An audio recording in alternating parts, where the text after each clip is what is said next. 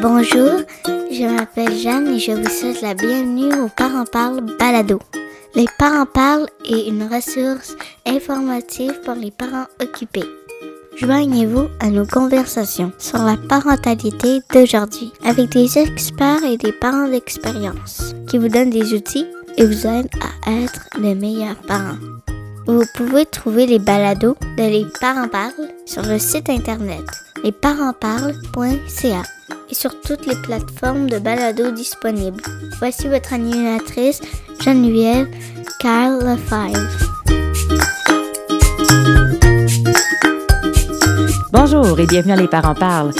Nous sommes aujourd'hui dans la grande région de Montréal. Les Parents Parlent est une conversation qui aide à supporter les mamans et les papas. Notre mission est d'informer, d'éduquer et de supporter les parents avec des enfants de la petite enfance à l'adolescence. Les Parents Parlent est l'édition francophone de Parent Talk qui est née dans l'Ouest canadien. Si vous parlez un peu anglais, je vous invite à écouter nos balados à parenttalk.ca ou sur toutes les plateformes de balados disponibles. On a une belle grande liste qui vous attend. Mon nom est Geneviève Kyle Lefebvre. Je suis l'hôtesse et la productrice de Les Parents Parlent et de Parent Talk. Aujourd'hui, nous allons parler de comment vivre avec un enfant qui est atteint du cancer. J'ai avec moi Vicky Fontaine, qui est la maman de Jérémy, qui est en traitement présentement pour une tumeur rhabdoïde au foie. Bonjour Vicky.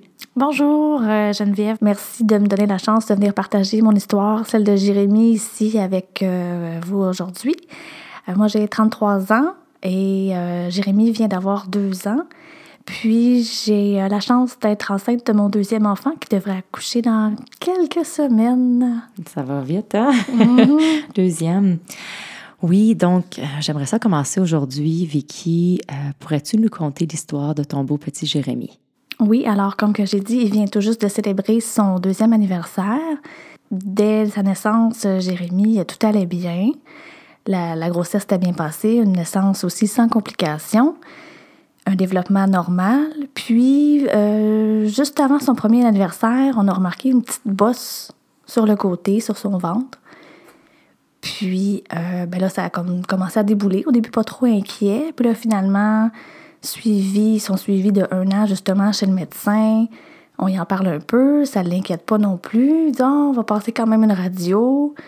Je pense que c'est peut-être des selles qui sont bloquées.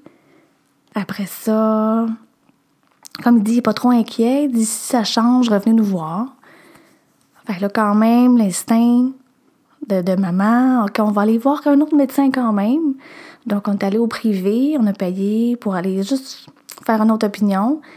Malheureusement, cette journée-là, Jérémy était en crise, il a pleuré, donc il avait déjà toute le ventre euh, raide, si on peut dire. Fait que le médecin n'a pas vraiment pu voir, mais ça ne l'inquiétait pas lui non plus. Fait que là, on est rendu euh, à peu près à peu près un mois plus tard, ça a continué à grossir, son ventre.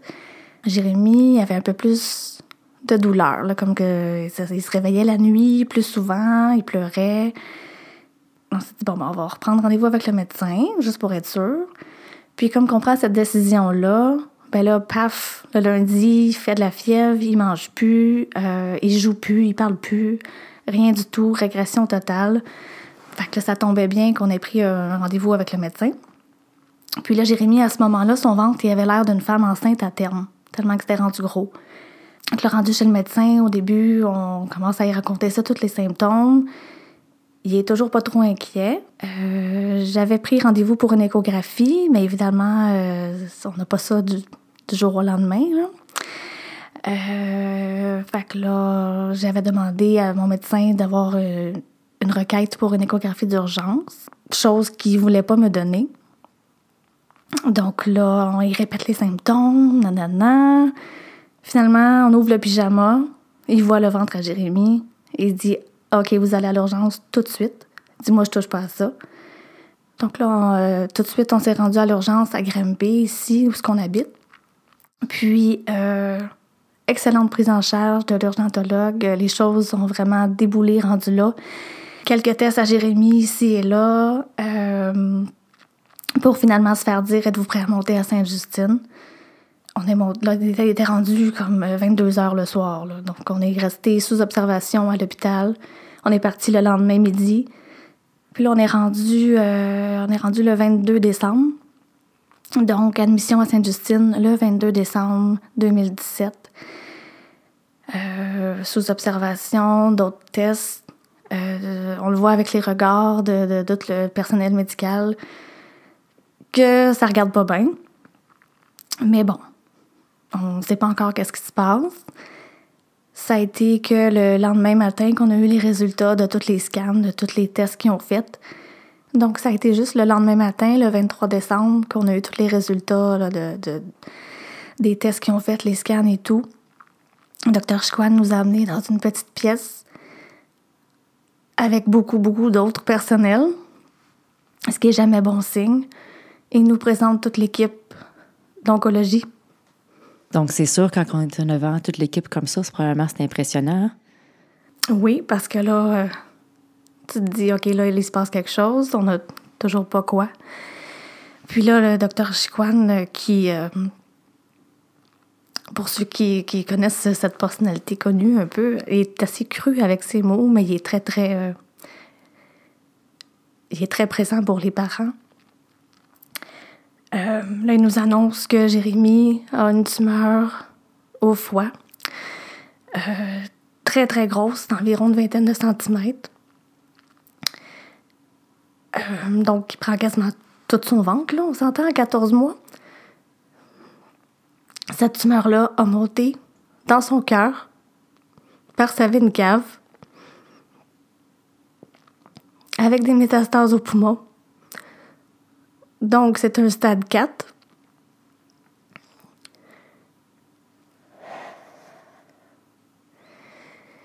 Vu l'ampleur des dégâts, si on peut dire, euh, c'est trop risqué de faire une biopsie. Donc, il suppose un hépatoblastome, qui est le, plus commun euh, des cancers du foie chez les enfants vu, c'est ça, toute l'ampleur des dégâts que ça montait jusque dans le cœur. Euh, ils n'ont pas transféré Jérémy tout de suite en oncologie. On a été envoyé aux soins intensifs juste pour s'assurer là, vraiment que le cœur fonctionnait correct, qu'il n'y avait pas d'autres risques. Donc, on a été quelques jours aux soins intensifs avant d'être transféré en oncologie. Je pense qu'on était rendu à peu près le 27 décembre. On est transféré en oncologie, on continue le traitement. Donc, c'est dans le temps des fêtes en plus de ça? Là, vous êtes. Euh, Noël est passé comme ça sans qu'on, sans qu'on le voit. Exactement. Noël 2017, il n'existe pas. Non. Euh, temps des fêtes échangées à tout jamais pour notre famille, évidemment. Chaque enfant à Sainte-Justine est attitré vraiment un médecin traitant. Donc, surtout aussi dépendamment de, de qu'est-ce que l'enfant a, les médecins ont une certaine spécialité. Donc, Jérémy, sa médecin traitant, euh, soupçonnait peut-être un autre type de tumeur, vu l'agressivité de la tumeur. Donc, elle s'est dit, juste, juste pour essayer, on va lui donner la chimio plus agressive pour l'autre type de tumeur, qui, au bout de la ligne, euh, était très bénéfique. Là. Je vais faire le lien après. Parce que là, bon, les jours euh, s'en sont suivis, l'état de Jérémy s'améliorait pas du tout. Comme j'avais mentionné, là, Jérémy, son ventre était tellement gros, ça comprimait ses poumons. Donc, il y avait de plus en plus de la difficulté à respirer. Mm-hmm. Euh, ce qui a amené euh, au 4 janvier une journée assez euh, sombre. Il y avait de plus en plus de la difficulté à respirer par lui-même.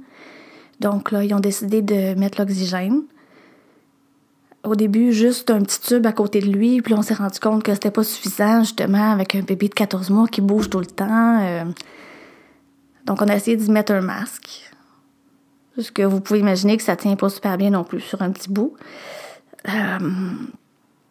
Donc là, il a fini par s'endormir avec le masque. Euh, moi, j'étais à côté sur le lit dans la chambre. Puis, Là, à un moment donné, je l'entends, il se réveille, il se tourne d'un bord puis de l'autre.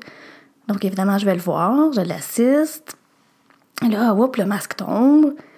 J'essaie d'y remettre son masque du mieux que je peux. Évidemment, il se débat, il veut pas le remettre. Là, la maman qui commence à paniquer. Non, faut que tu mettes ton masque absolument. Jérémy, t'en as de besoin. Là, il commence à changer de couleur. Il commence à désaturer. Là, bon, panique embarque. Même si je sais quoi faire dans ces situations-là, j'ai été formée dans les dernières années euh, beaucoup, beaucoup à répétition. euh. C'est pas quelque chose que tu veux faire, là, faire la réanimation sur ton enfant. Tout te passe par la tête. Est-ce que tu cries code bleu tout de suite? Est-ce que tu tires ces fils pour que quelqu'un arrive? Euh, T'as pas, eu pas eu besoin de penser trop longtemps. L'infirmière est rentrée. Elle a vu ça. Jérémy était déjà bleu. Il était, était déjà inconscient devant moi. Mais ça venait tout juste de se passer. Là. Aucune seconde qui a été perdue. Tout de suite, le code bleu a été euh, collé, si on peut dire. Puis, euh, c'est comme, comme dans les films.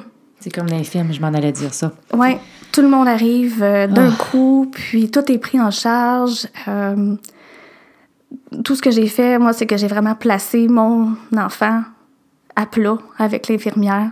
Elle a commencé ce qu'il fallait commencer.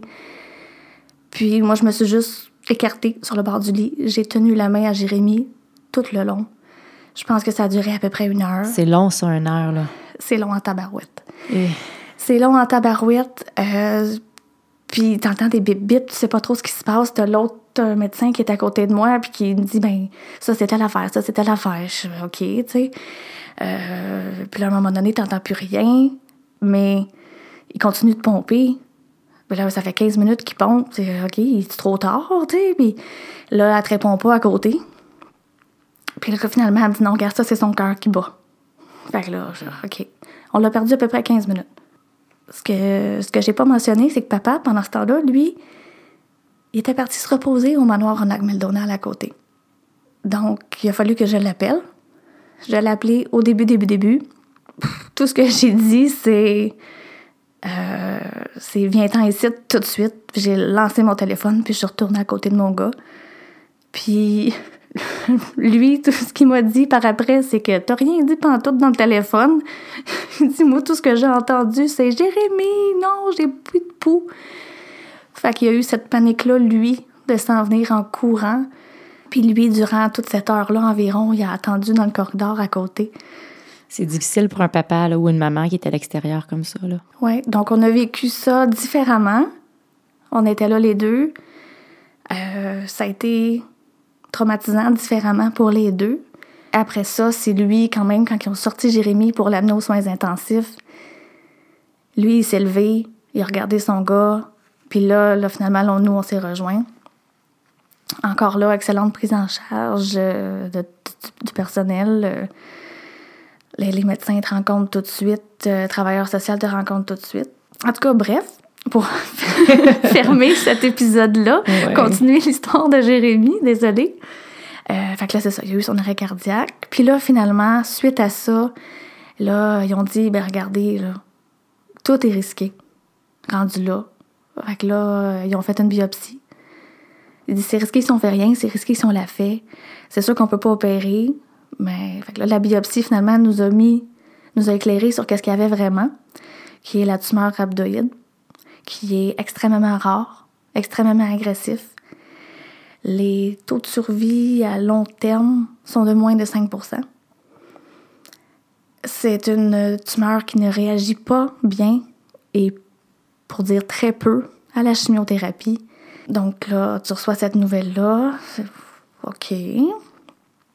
Puis finalement, 9-10 mois plus tard, euh, Jérémy est encore parmi nous. Il n'y a plus de tumeur. Ça a été long. Quand on a passé un séjour de 37 jours euh, consécutifs à l'hôpital pour ensuite avoir congé à la maison, mais retourner trois fois semaine minimum à Sainte-Justine avec des hospitalisations de cinq jours de suite, la semaine d'après deux, deux jours. Après ça, juste une petite journée. Ça a été ça pendant six semaines. Après ça, Jérémy a pu se faire opérer parce que ça, continue, oui, ça, ça diminuait. La chimio a fait effet. Donc, euh, la masse a diminué, a diminué assez pour que là, finalement, il réévalue puis dire qu'on peut opérer. Donc, le 11 juin, Jérémy s'est fait opérer, s'est fait tout enlever.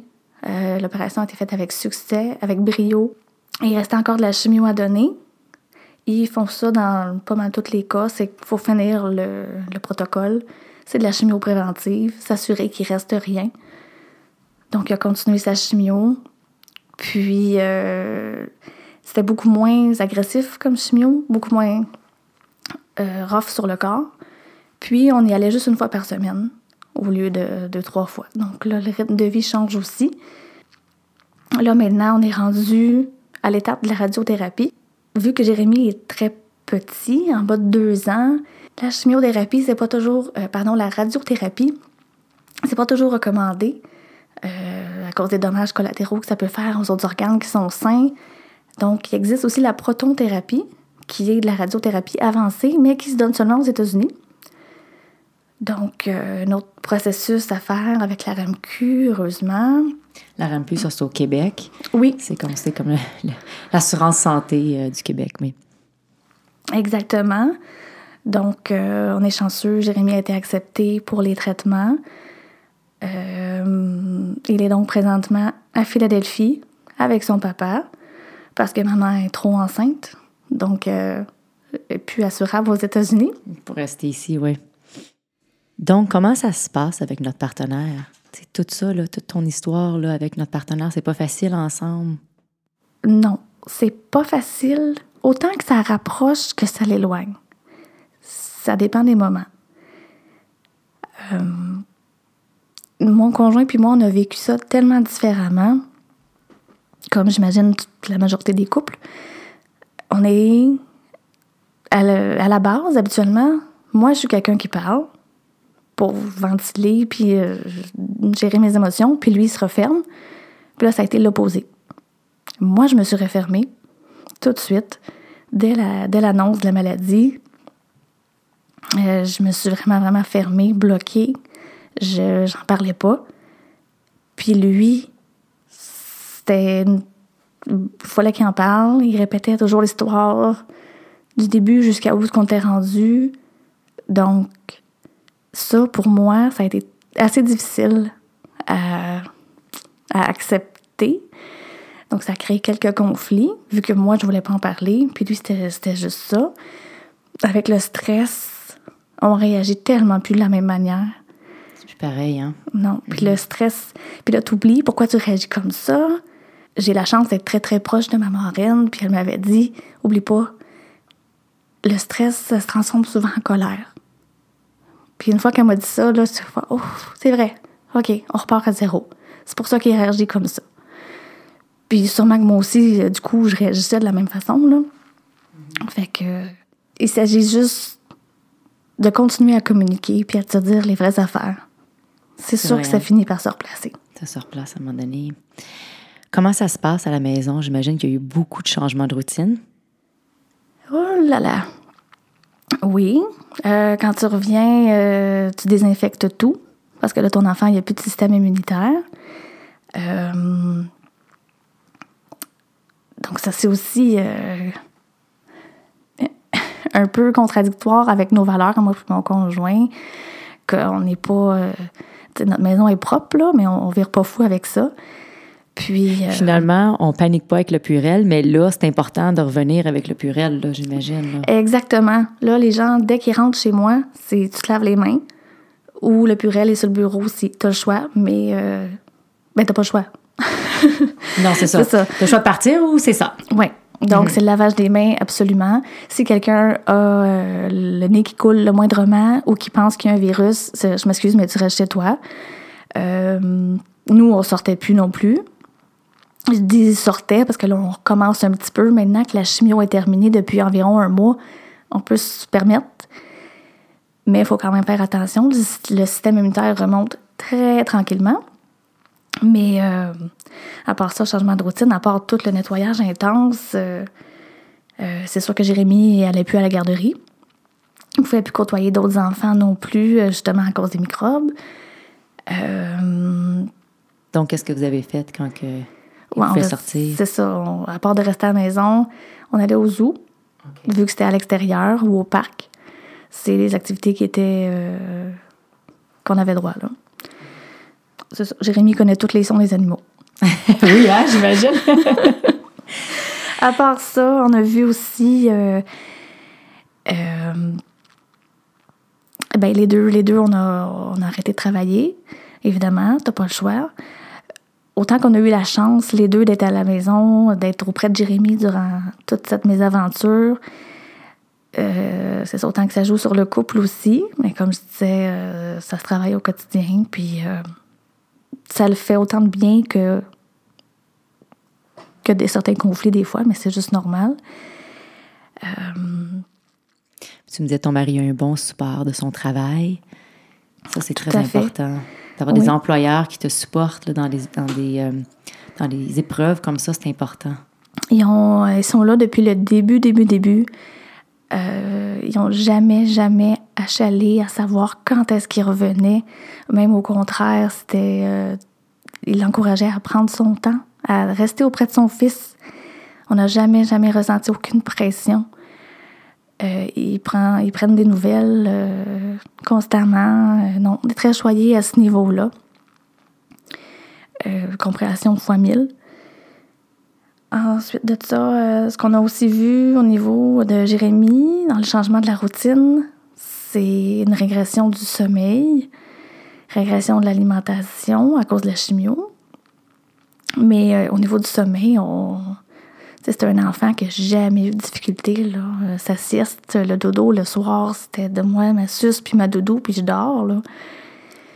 Puis là, maintenant, ben là, ça va mieux maintenant, mais on a passé par plein de nuits euh, à se lever aux heures, aux deux heures, euh, à l'endormir dans nos bras, dans la chaise berçante, euh, après ça, dormir à côté de lui, parce qu'il faut qu'il joue dans les cheveux.